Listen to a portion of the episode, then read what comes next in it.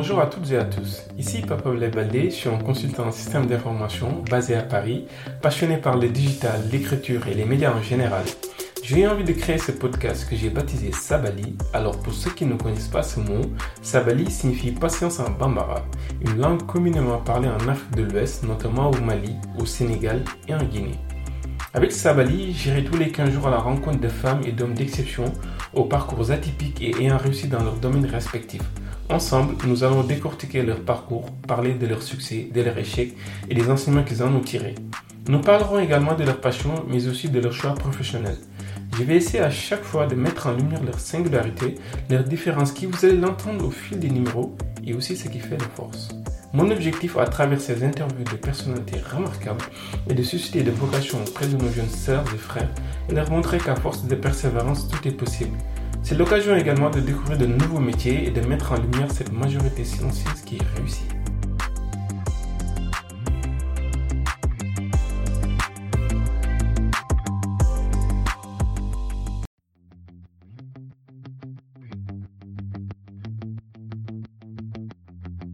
Pour ce nouvel épisode du podcast Sabali, j'ai eu un immense plaisir de recevoir Ndaima Jigentia. Originaire de Dakar où elle a suivi ses études primaires à l'école Liberté 6A, ensuite elle a intégré l'excellent lycée Sidou Nourtal où elle a obtenu son bac en 2012 malgré une année scolaire très chahutée par des grèves et un contexte politique très difficile à l'époque.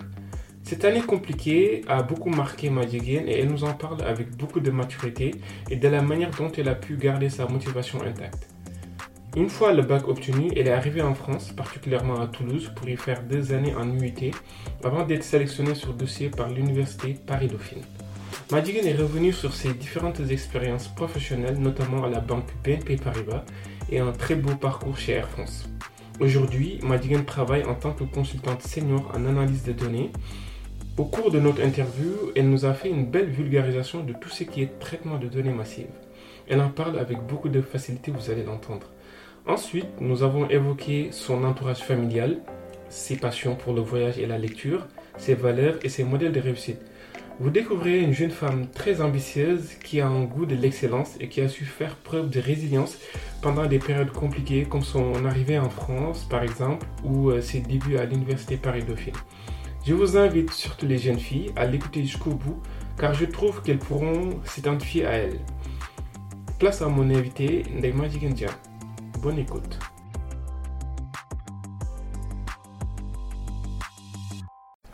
Bonjour Madjigen. Bonjour Papa Blay. Je suis ravi de te recevoir dans ce podcast Sabali, car en le préparant, j'ai senti que tu es une personne qui a le goût de l'excellence, toujours à la recherche du savoir et à la fois très ambitieuse aussi. Euh, tu travailles dans un domaine qui m'intéresse beaucoup, qui est l'analyse de données massives, donc les big data. Euh, on y reviendra plus tard. Mais avant de rentrer dans le vif du sujet, euh, je vais te demander de te présenter à nos auditeurs et nous parler un peu de ton enfance et, et de ton éducation. Alors, merci beaucoup Papa Blay pour, euh, pour, cette belle introduction. Euh, donc moi c'est Wajigen. Euh, là je suis, je travaille en tant que senior expérimenté analyse de données au sein de, du cabinet KPMG. Très bien. Concernant mon éducation et mon enfance, on va dire que j'ai grandi dans un environnement très studieux, Oui. avec une mère très impliquée, avec aussi des oncles qui m'ont beaucoup qui m'ont beaucoup orienté, qui m'ont fait aimer la littérature, euh, qui n'arrêtaient pas de me répéter certaines phrases comme euh, Mhm. il faut toujours veiller à, ton, à ta culture générale si tu veux être euh, capable plus tard de tenir une conversation Mhm. substantielle avec, avec n'importe qui. Mhm. Donc voilà, c'est c'est vraiment dans cet environnement-là que j'ai grandi et qui définit un peu mon parcours, on va dire. D'accord, ok. Est-ce que tu peux un peu revenir sur les rapports avec tes, tes parents, nous parler un peu d'eux, quel genre de parents c'est Euh, alors, j'ai la chance d'avoir des parents euh, très présents, très attentionnés, qui m'ont qui m'ont accompagné dans tout, qui ont avec qui euh, on peut discuter de tout, donc Mhm. très ouvert d'esprit. Et en parlant de ma mère, je disais tout à l'heure qu'elle était très impliquée, en effet.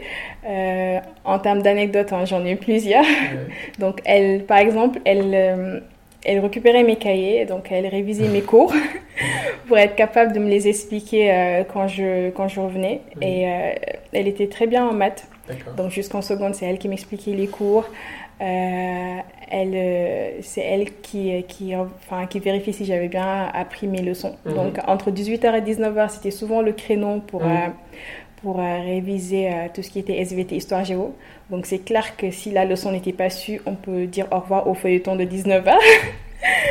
Euh, la dictée préparée, par exemple, c'était pas mhm. une option, donc c'était dictée surprise tout le temps. Donc elle était vraiment impliquée. Elle était vraiment impliquée. Elle était vraiment, vraiment, vraiment impliquée. Mhm. Donc euh, je pense que cette interview mhm. concernant mon éducation et mon enfance, elle aurait été capable de, de, de faire ça à ma place parce qu'elle connaît les moindres détails de mon parcours. Est-ce qu'ils t'ont inculqué comme ça euh, des valeurs de travail Oui, oui, oui. Chez moi, c'était vraiment, c'était vraiment l'excellence ou l'excellence. Il n'y avait pas n'y avait pas d'autre choix. Donc, euh, euh, elle pouvait m'acheter un livre à 100 000 francs et me dire non pour une robe à 5 000. Donc, euh, pour me faire très tôt comprendre c'était quoi les priorités et sur quoi je devais me concentrer. Donc, oui, s'il y a une valeur que, que je dois retenir, c'est vraiment c'était l'excellence. D'accord, très bien, c'est très appréciable. Pourrais-tu revenir sur ta scolarité et nous décrire quel type d'élève tu étais? Plutôt bon élève, dissipé, mais très bon élève ou... Euh, alors, en termes d'éducation, déjà, j'ai euh, fait l'école primaire euh, à Liberté 6A. Mhm. Après, je suis partie à Seine Norotal et j'ai fait tout mon cursus, on va dire, là-bas jusqu'à la terminale. En termes, pour le type d'élève, je pense que si tu demandais à mes professeurs, ils diraient oui, sérieuse, mhm. travailleuse et timide. Mais en toute honnêteté, je n'étais pas timide. on peut pas être timide quand on partage le même table banc avec sa meilleure amie. Donc on va marder, mais discrètement, on va dire. Oui, euh, en toute humilité, oui, j'essaie euh, en tout cas, oui, d'être euh, d'être bon élève et de ne pas décevoir mes parents, on va dire. Est-ce que tu peux nous expliquer pourquoi tu as choisi de faire une, une série scientifique? Tout simplement parce que maman m'a très tôt expliqué que déjà pour être un bon scientifique, il faut être un bon littéraire.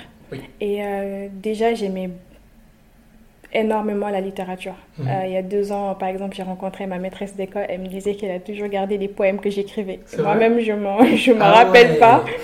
Donc, maman me disait du moment où déjà tu aimes la littérature, donc essaie de te concentrer sur les maths. On fera mhm. une série scientifique, donc ça te permettra d'avoir plus d'opportunités.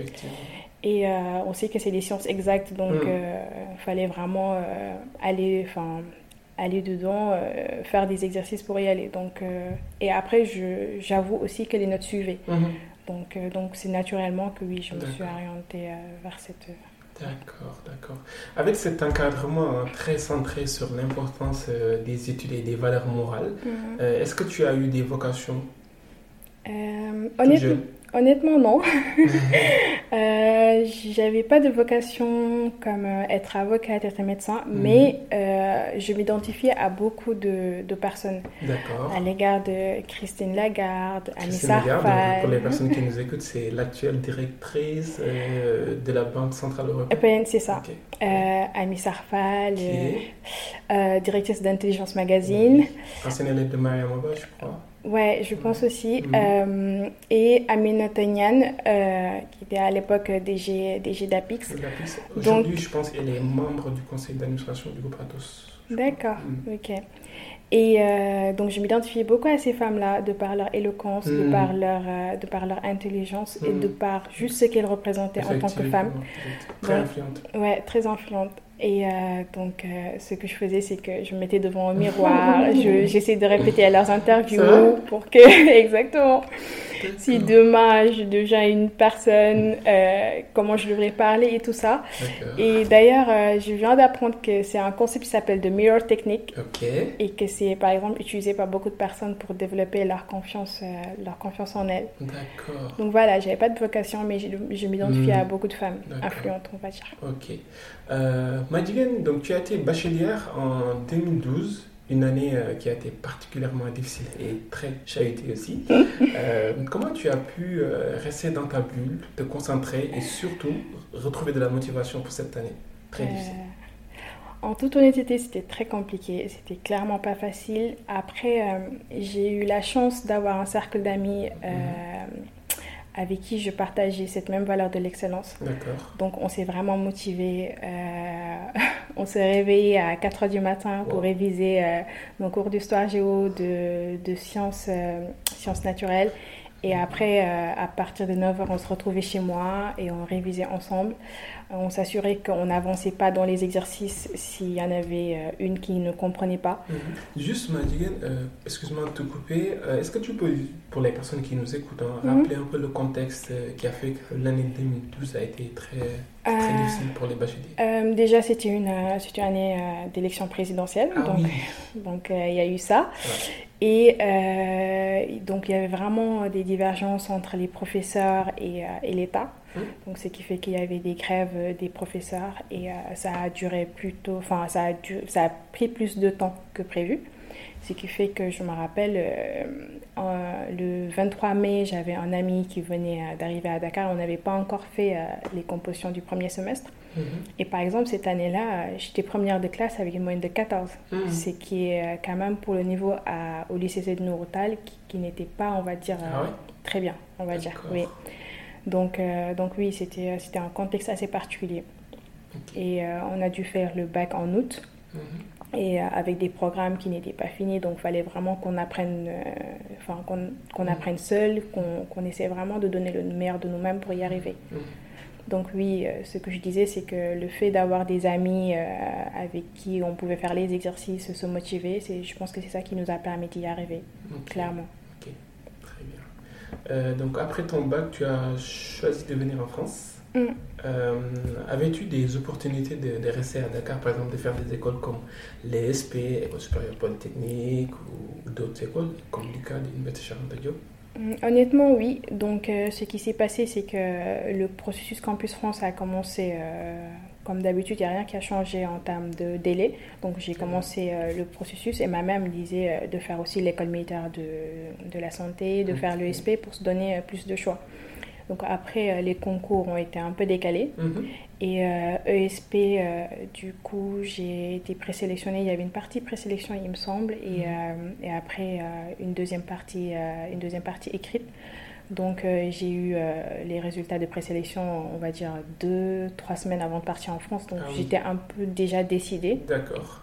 Ce qui fait que j'ai pas suivi le processus. Mais oui, je pense qu'en temps normal, euh, j'aurais peut-être pu rester au Sénégal, on va dire. D'accord. comment s'est passé ton, ton, arrivée en France? Je parle d'un point d'intégration, parce que mhm. tu as fait un UIT et mhm. après l'Université Dauphine. Est-ce que c'était difficile? Euh, oui, c'était difficile pour l'UIT déjà parce que vu le contexte, euh, je suis arrivée en France avec un mois de retard, donc j'ai dû demander deux dérogations. Euh, ah je suis arrivée dans une école où on était deux Africains. À l'UIT de Rodez, donc ça dépend de l'université Toulouse en capitale, mais c'est basé à Rodez, donc à 2 heures, 3 heures de Toulouse.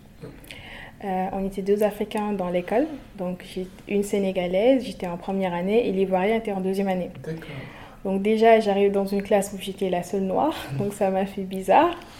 Et euh, donc j'ai raté un mois de cours, donc je me rappelle la secrétaire m'a donné euh, beaucoup de copies, enfin je comprenais rien, il fallait vraiment que je rattrape ça. Mm-hmm. Et le prof de maths m'a dit quelque chose, euh, mais mademoiselle, je ne pense pas que vous allez y arriver. Jusqu'à présent, je le, je le, remercie pour ça parce que je pense que c'est ce qui m'a motivé jusque-là, parce qu'il était hors de question pour moi que je lui donne raison. Mm-hmm. Donc c'était très difficile, mais au final, je suis quand même arrivée.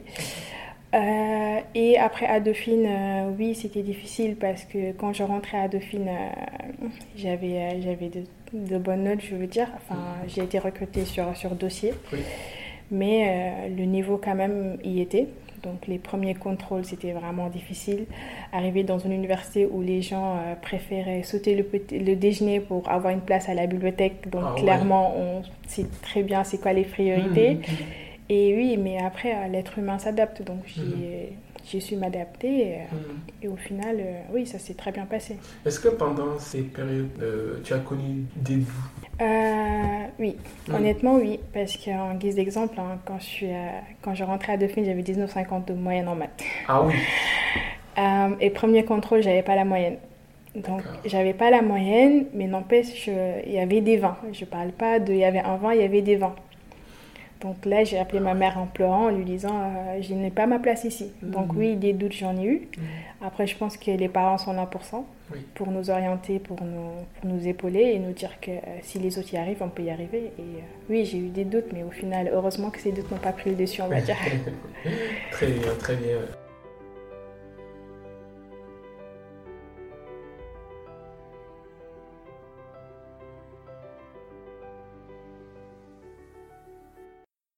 Euh, si tu veux bien, euh, on va parler euh, de tes différentes expériences professionnelles. Mhm.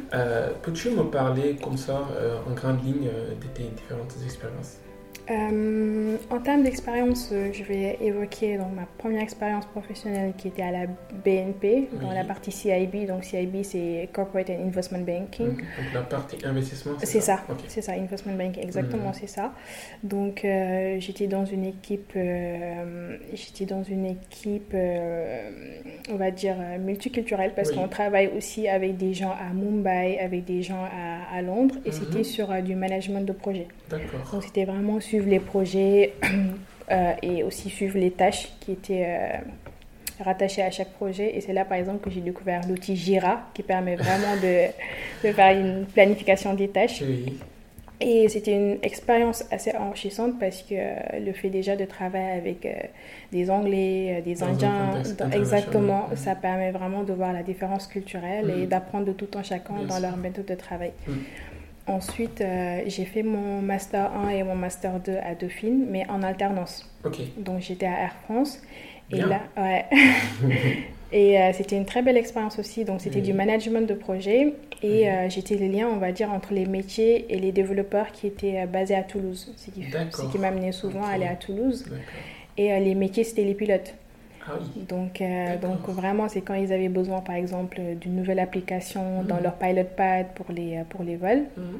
Et euh, c'est une expérience qui m'a beaucoup appris en termes de données de vol, en termes d'aéronautique. Donc, des... Et j'ai eu la chance de travailler sur le projet 787. Donc c'était le premier appareil euh, qui, qui a, ouais le Boeing 787. Ah Donc à, l'époque c'était euh, le, le, bébé de Boeing et c'était le premier appareil qui venait euh, d'atterrir pour ah en France pour Air France. Bien. Donc c'était une belle expérience enfin, de, de participer à, au Water Salute. Donc quand on reçoit le premier appareil. ah oui. Oui, voilà les donc le Water Salute et tout. Donc oui, c'était une très belle expérience et j'en ai beaucoup appris. D'accord, très bien. Euh, si tu veux bien, Majigen, on va s'arrêter un peu sur ton poste actuel, mhm. donc qui est expérience senior consultant. Concrètement, c'est quoi comme métier et peux-tu euh, présenter très brièvement le cabinet KPMG hmm. Alors, KPMG, c'est un cabinet d'audit, de conseil et d'expertise comptable. il fait partie du groupe qu'on appelle les Big Four. Oui. Donc, qui sont euh, Deloitte, Deloitte euh, EY, PwC. Et donc, euh, KPMG, donc ils sont quatre. Très bien. Et euh, je travaille dans la BU qu'on appelle Technology Transformation. Donc, et plus précisément dans l'équipe Data Analytics. Donc en gros, d'une manière très simple, c'est vraiment tout le monde a des données. Toutes les entreprises ont des données. Et l'idée, c'est d'analyser ces données-là pour, leur, euh, pour les aider à prendre euh, des décisions euh, stratégiques, à savoir comment mener à bien leurs objectifs. Est-ce que tu peux revenir très rapidement sur les différentes missions que, que tu as pu réaliser alors oui, en termes de missions, donc c'est vraiment des missions diverses. Mhm. Ça peut aller de amélioration de l'expérience client, mhm. c'est-à-dire que tu navigues sur un site internet, mhm. euh, de savoir quand on te demande un, questionnaire à la fin, est-ce que euh, l'expérience a été enrichissante, est-ce que mhm. tu as eu la réponse à ta question en allant sur le site. Donc ça peut être ça, comme ça peut être euh, analyser les taux d'endettement des pays, dans le secteur bancaire. Donc c'est vraiment des missions diverses, c'est en type de clients, donc, euh, donc ça dépend. Ça peut être euh, l'industrie, la banque, mhm. euh, le retail, donc vraiment. Donc ça nous amène à travailler avec beaucoup, beaucoup d'entreprises et dans des secteurs bien, bien divers. Ok, d'accord. J'imagine que ça demande aussi une certaine capacité d'adaptation parce que tu changes de secteur à un autre et Clairement. déjà il faut s'approprier le cœur de métier du, client, de, pouvoir lui donner des conseils. C'est ça, c'est exactement ça. C'est, euh, et s'il y a quelque chose à, à avoir comme qualité, euh, ça devrait être ça, cette capacité d'adaptation, parce mm. qu'on a besoin de savoir pourquoi est-ce qu'on analyse ces données-là. Donc, dans ce cas-là, comprendre les enjeux stratégiques de mm-hmm. l'entreprise mm-hmm. pour pouvoir, après nous, faire l'analyse pertinente qui leur permet de répondre à cette, euh, à cette question. Très bien. Euh, pour les personnes que cela pourrait intéresser, quelles sont vraiment les spécificités de ce poste? Alors, en termes techniques, je, dis, je dirais le, enfin, je dirais la maîtrise du langage informatique. Mhm. Je ne parle pas de maîtrise. Euh, euh, en fait, euh, quand on fait de l'informatique, il y a ce qu'on appelle la logique algorithmique. Oui. Donc moi, je dirais juste d'avoir cette logique algorithmique-là. Je ne parle pas de maîtrise d'outils parce que du moment où on a cette logique algorithmique, souvent les langages, c'est les mêmes. Mhm. Donc à quelques différences près, mais on y arrive toujours. Donc, euh, je dirais ça en termes de compétences techniques et en, en termes de compétences, euh, enfin, ce qu'on appelle les soft skills, soft mm-hmm. skills les mm-hmm. compétences professionnelles, c'est vraiment avoir cette capacité d'adaptation-là. Parce qu'il faut, faut, très vite euh, pouvoir comprendre les mm-hmm. besoins, les enjeux stratégiques de l'entreprise, pouvoir faire l'analyse qu'il faut. Avoir aussi cette grande capacité d'analyse et surtout être force de proposition. C'est-à-dire que souvent, les entreprises, euh, ils ont des données, ils savent à peu près, bon, je vais répondre à telle question, mais je ne sais pas vraiment quel type d'analyse je dois faire pour vraiment euh, restituer l'information de manière claire et concise. Donc c'est à nous vraiment de savoir euh, comment les représenter, surtout que souvent c'est des top management, c'est des mmh. gens qui n'ont aucune compétence technique. Mmh. Donc, comme on dit, il faut être capable d'expliquer ce métier-là à, à sa grand-mère. Donc de la même manière qu'on doit restituer euh, l'analyse au top management. Et souvent aussi le top management, c'est des personnes très speed. Exactement. Donc euh, il faut être déjà très synthétique. C'est ça. Et capable de les, de les, expliquer des notions très rapides. C'est exactement. C'est euh, ouais, c'est ça. C'est souvent dans des instants de décision. Donc il faut vraiment que qu'on regarde la chose en une seconde, qu'on hmm. puisse savoir quelle information on a et quelle décision on doit prendre. D'accord, d'accord. Et euh, pour les personnes aussi euh, qui pourraient être intéressées par les cabinets, mhm. euh, bon, j'ai entendu des bruits de couleurs comme quoi c'est un cabinet très difficile pour y entrer, que mhm. c'est assez sélectif. Mhm. Est-ce que tu peux juste nous rappeler un peu le, processus de, sélection? Alors, pour le processus de sélection, déjà, il y, a, il, y a, y y deux, mois, deux manières de faire, on va dire. Donc, soit on donne son CV à une personne qui est là-bas, soit on postule directement sur le site. Par exemple, moi, c'est ce que j'avais fait. Et euh, une fois que le CV est intéressant, donc on passe euh, trois entretiens. Donc, on passe un premier entretien avec un manager, un deuxième entretien avec un manager. Et on a deux tests à faire. Donc, c'est un test déjà de compétences professionnelles et euh, un test d'anglais, parce qu'il faut avoir un certain niveau d'anglais. Et euh, si ces deux tests-là sont bons, c'est là qu'on rencontre le partenaire, donc qui est l'associé, euh, euh, l'associé de la BU. Et donc voilà, ça se passe en trois phases, on va dire, avec les deux tests qu'il faut qu'il faut faire. Euh, je voudrais que tu nous fasses un peu de vulgarisation autour des données massives, de la collecte à la prise de décision, en passant par tout ce qui est traitement de l'information. Est-ce que tu peux nous expliquer un peu ce process? Euh, alors, ce process, je dirais que ça se fait en cinq parties. D'accord. Donc, dans un premier temps, on a vraiment l'identification euh, des besoins et des enjeux stratégiques euh, de l'entreprise. C'est-à-dire, l'entreprise se dit, OK, c'est quoi nos enjeux stratégiques Qu'est-ce qu'on veut faire cette année-là C'est quoi nos besoins Ensuite, il y a une euh, partie collecte des données. Mm. Donc là, on se dit, compte tenu de ces enjeux stratégiques et de ces métiers-là et de ces besoins-là, euh, on a besoin de quel type de données pour répondre. Donc ça, c'est la partie collecte. Et ensuite, on a la partie analyse de données. Donc c'est là qu'on va faire du nettoyage de données parce que ce qu'il faut savoir, c'est que les données ne sont jamais propres. Donc on commence toujours par une phase de nettoyage. Donc on nettoie, on nettoie les données, on les transforme de manière à pouvoir euh, avoir le modèle qu'il faut pour restituer l'information. Et ensuite, on a la quatrième phase qui est la phase de restitution. C'est là qu'on va présenter nos analyses au top management. Donc, c'est cette partie souvent la plus importante. Il faut savoir euh, communiquer nos analyses de manière très claire, très concise. Et ensuite, on a la cinquième euh, phase qui est la prise de décision. Et c'est là que les décideurs, euh, compte tenu des analyses qu'on leur, a, qu'on leur a présentées, mmh. vont, euh, vont, donner, vont prendre leurs décisions. À titre d'exemple, hein, si par exemple on présente une analyse où on dit que on doit analyser les ventes en Asie, en Europe, en Afrique, et qu'on on voit qu'en Asie, on n'a pas assez de ventes. Mm. Donc, euh, dans la phase 5, c'est là que les décideurs vont dire, OK, pourquoi est-ce qu'on n'a pas euh, autant de ventes en Asie? Et là, on va se dire peut-être parce qu'on n'a pas assez de boutiques, ou peut-être qu'il faut renforcer notre campagne de marketing. Euh, donc, voilà. Donc, euh, en résumé, euh, ça se décortique en ces cinq phases-là. D'accord. Est-ce que ça arrive que le processus soit arrêté, par exemple, au bout, je sais pas moi, de, la troisième étape, par exemple? Parce qu'on euh, ne peut pas avancer, parce que... Oui, oui. Telle, raison. Exactement, ça peut arriver. On peut arriver au niveau de, de l'analyse des données, et là, on se rend compte qu'en fait, les données qu'on a ne suffisent pas. Qu'il nous faut peut-être une autre source de données qu'on a mm. besoin d'un autre type de données pour pouvoir euh, vraiment compléter notre analyse. Mm. Et là, on se rend compte que cette source de données, en fait, n'existe pas. Donc, euh, c'est pour ça qu'en fait, dans la, dans la deuxième phase de collecte des données, c'est super important d'identifier déjà, on a besoin de quel type de source, mm. de, quel type de, source de données et surtout, est-ce que cette donnée-là est disponible?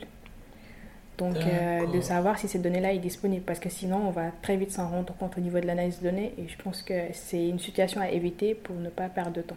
Euh, je voulais aussi te demander, est-ce que tu sens à travers tes missions mm-hmm. une certaine culture de la donnée en fait? Euh, Je, m'explique. En fait, mm-hmm. comme tous les hommes, hein, malheureusement, mm-hmm. je suis fan de football et de basketball. Et donc, aux États-Unis, j'ai remarqué que c'est quelque chose qui qui est dans leur culture en fait. Euh, par exemple, euh, je, comme je m'intéresse au basketball, il y a un mhm. gars euh, qui, qui prend par exemple les résultats mhm. des dix dernières années mhm. d'une équipe NBA par exemple. Donc ils analysent leurs données, les échecs, les victoires, etc. Et à partir de là, en fait, il peut donner, enfin il fait une analyse quand même très très très fine. Donc il, il met dans ses analyses donc les joueurs, les blessures, etc. Et après, à partir de là, chaque année, il donne avec précision mhm. l'équipe qui va gagner le championnat NBA.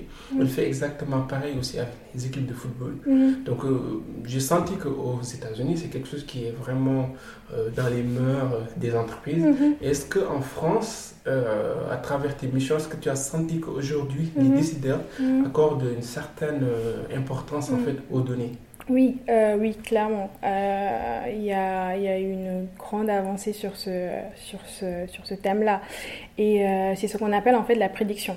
Donc en gros, c'est la prédiction. Donc on se base des événements passés pour pouvoir essayer de prévoir ce qui va se passer mm. dans le futur.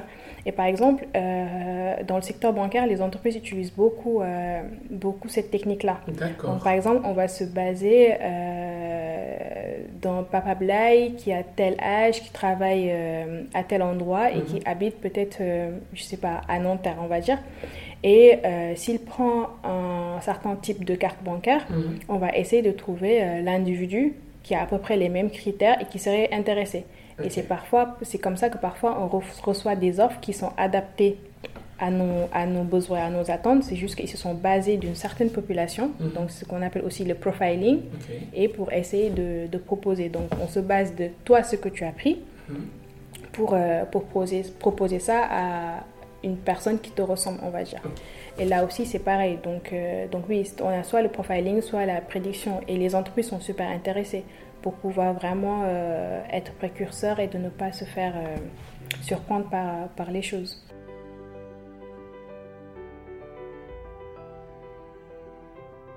Euh, on arrive à la partie où je pose souvent des questions plutôt personnelles. Euh, du coup, je voudrais savoir qu'est-ce qui te passionne dans ton métier et s'il y a des difficultés, est-ce que tu peux nous en parler? Euh, alors, ce qui me passionne, c'est euh, vraiment le fait de pouvoir travailler pour différents types de clients et pour différents secteurs. pour l'anecdote, hein, je me suis retrouvée l'année dernière en plein désert au Moyen-Orient pour une mission. Tout comme euh, je peux me retrouver euh, dans une PME euh, en France. Donc c'est vraiment, je sens l'utilité de mon métier et c'est aussi ce, cet aspect concret, mmh. c'est-à-dire je vois l'impact que j'ai. le fait de pouvoir travailler, par exemple, pour, pour une entreprise spécialisée dans le transport, mmh. Et euh, de déceler qu'il n'y a pas euh, assez de, de trains, par exemple, sur l'axe, je dis n'importe quoi, Mhm. Dakar, enfin Paris-Perpignan, Oui. et qu'après, euh, eux, ils prennent, euh, enfin, ils décident de, ouais, de, de rajouter plus d'horaires, plus de Mhm. créneaux, Mhm. ça améliore clairement le quotidien des, des voyageurs. Et donc, je vois l'impact que j'ai. et c'est ce, ce côté-là, et de devoir chaque fois apprendre un nouveau métier, Mhm. que ce soit dans le domaine bancaire, le domaine industriel, les achats. Donc, on est en perpétuel apprentissage. Et euh, en termes de difficultés, euh, donc c'est ce que je mentionnais tout à l'heure, c'est vraiment d'avoir cette capacité d'adaptation-là. Mhm. Donc euh, souvent, c'est super rare d'être sur une seule mission. Donc souvent, on peut être amené à être sur deux, trois missions en même temps. Donc il faut être super bien organisé.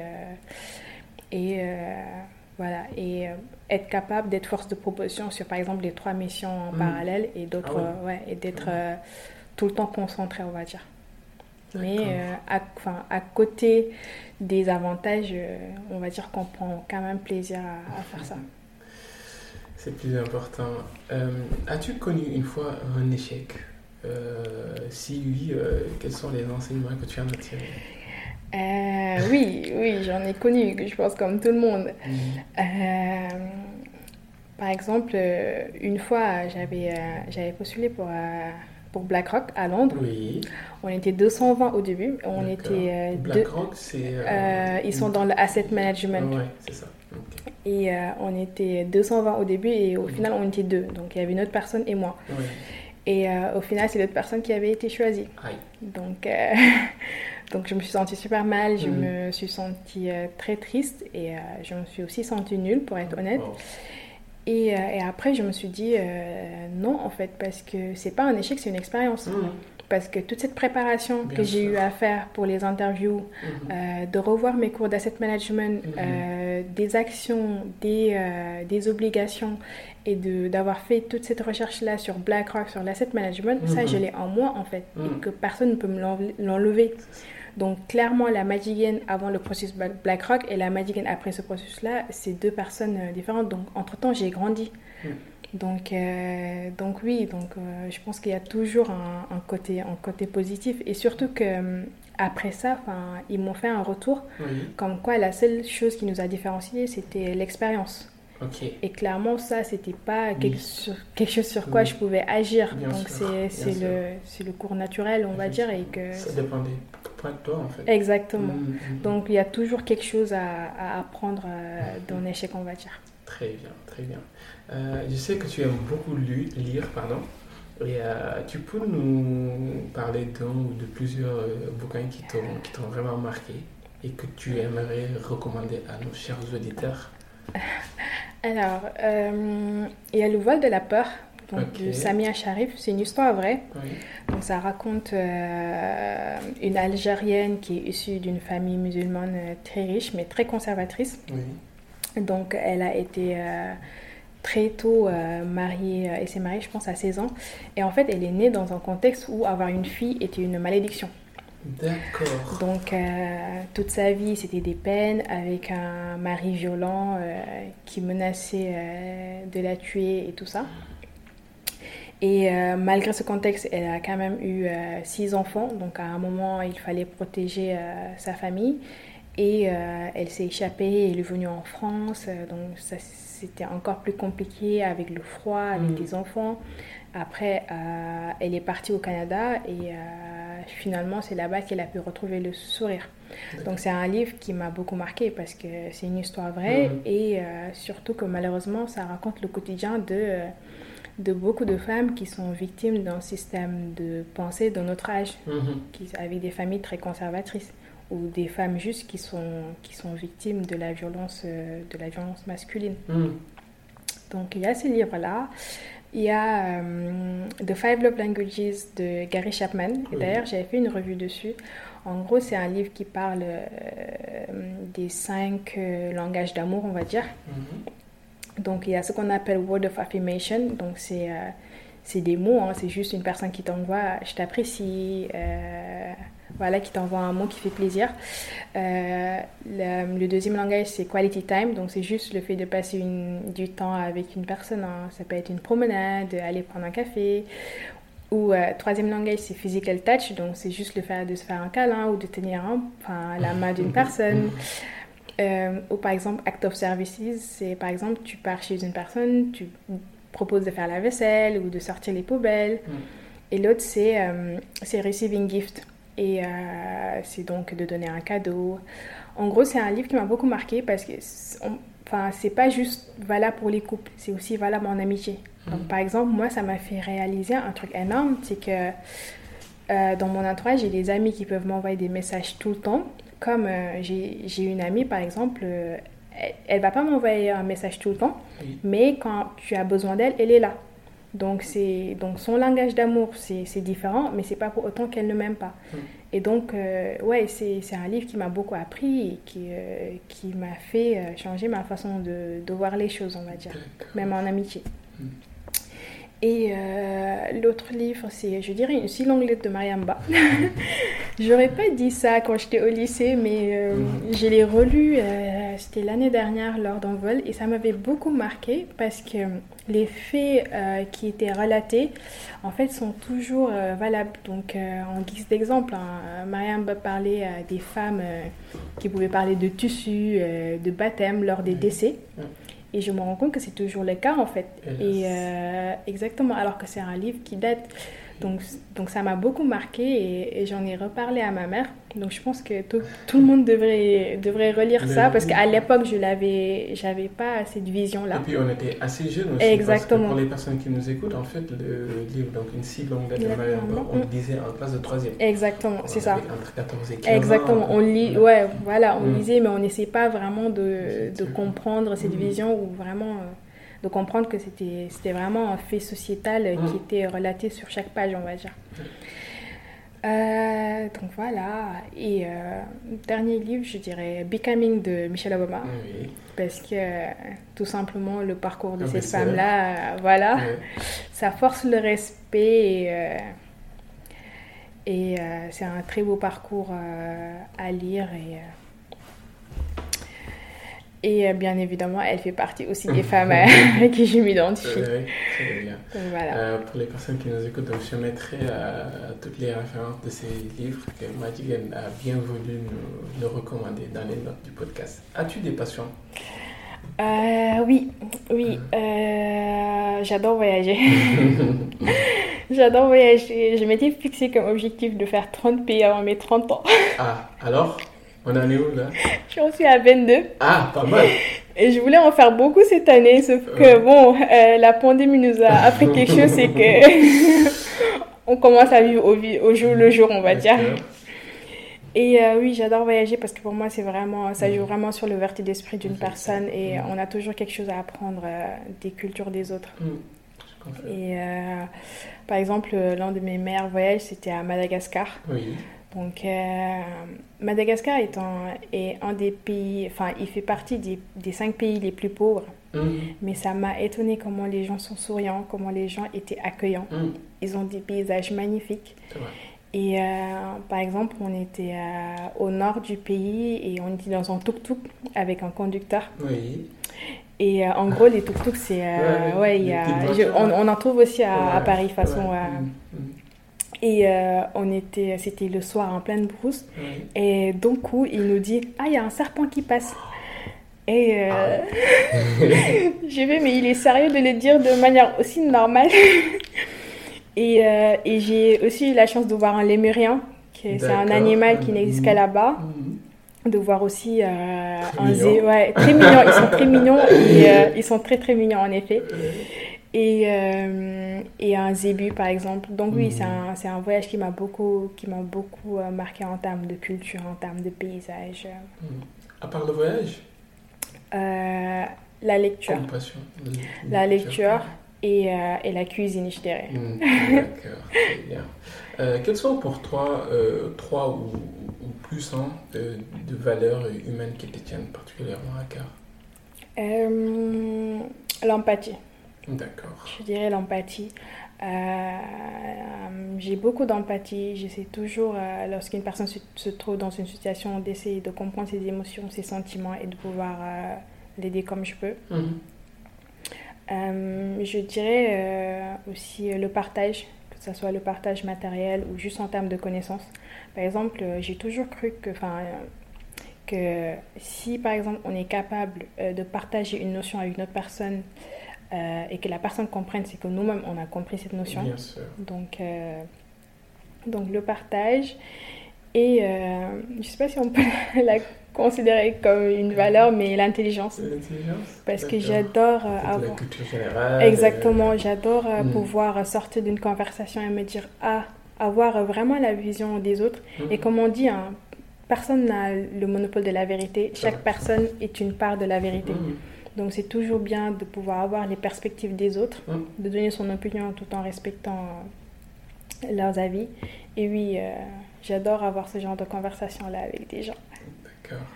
Une autre valeur? Euh, Le courage. le courage et... Euh, Affronter les expériences de la vie. Exactement, parce que mhm. la vie est, comme on dit, un combat, donc il faut vraiment... faut vraiment avoir ce courage-là pour des obstacles, on va toujours en trouver. Il faut toujours avoir le courage de les surmonter. Très bien, très bien. Euh, comme tu sais, l'objectif de ce podcast est aussi de susciter des vocations chez les garçons comme chez les filles à travers euh, des interviews de personnalités comme la tienne. Euh, comment expliques-tu la faible représentativité des jeunes filles dans les disciplines scientifiques et à tout niveau, comment devrait-on procéder pour justement susciter plus d'intérêt auprès des filles vers les matières scientifiques euh, je pense que parce que pendant très longtemps, on a eu des stéréotypes de genre concernant les matières. Pendant très longtemps, on a considéré certaines matières comme étant masculines et d'autres mhm. comme étant euh, féminines. Et euh, ces stéréotypes de genre ont clairement orienté le choix de poursuite d'études des garçons comme des filles. Mhm. Et euh, ce qui fait que les filles euh, n'osaient pas aller dans les filières scientifiques. Et résultat, on n'a pas eu assez de rôle modèle, en fait, euh, féminin qui pouvait nous donner le courage d'y aller, en tout cas dans, dans ce domaine-là.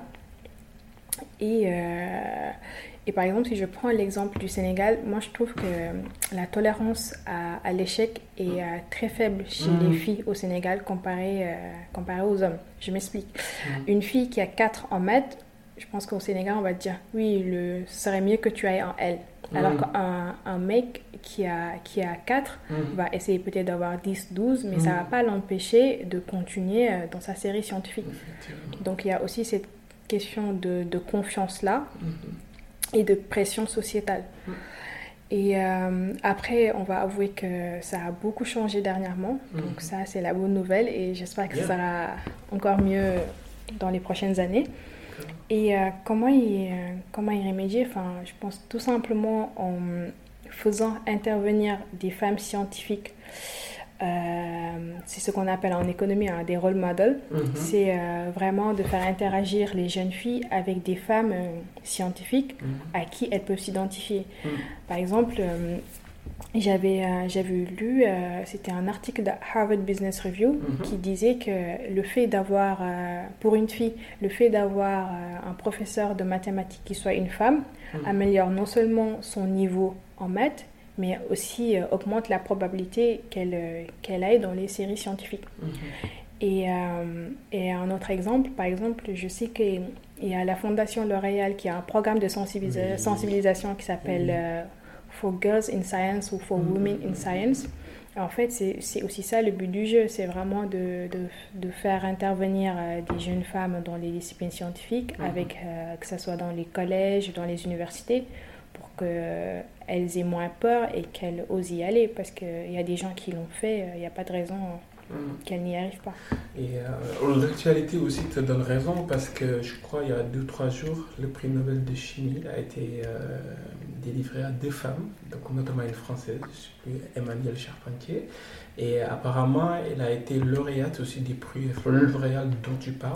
Je pense que aussi l'année dernière, ou en 2018 aussi, le prix Nobel de, l'économie était une femme française, Estelle je suis plus sur le nom, mais voilà. Donc, justement, je suis tout à fait d'accord avec toi, avec ces, ces rôles modèles qu'on doit, mm. doit donner. Et je pense que de plus en plus, ça bouge. Et comme tu disais tout à l'heure, c'est la bonne nouvelle. Mm. Très bien, très bien. Le mot de la fin, euh, alors déjà, merci beaucoup pour cette invitation. je me sens très honorée et euh, tout ce que je voudrais dire, surtout aux, jeunes filles, c'est euh, vraiment de suivre leur passion. Mhm.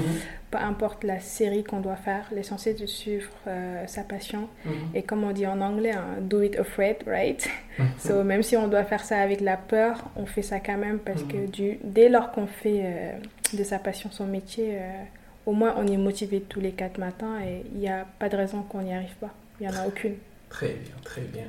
Euh, je te remercie Madigen. Euh, je rappelle à toutes les personnes qui nous écoutent que toutes les notes que, que, a, données donc à propos des livres, donc je mettrai ça dans les références du podcast. Donc merci beaucoup Madigen et puis merci à tous nos auditeurs de nous avoir écoutés jusqu'ici.